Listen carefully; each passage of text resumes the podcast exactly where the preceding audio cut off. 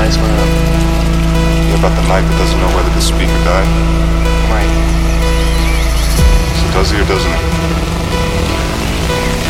Better to speak, she said. She's on her guard.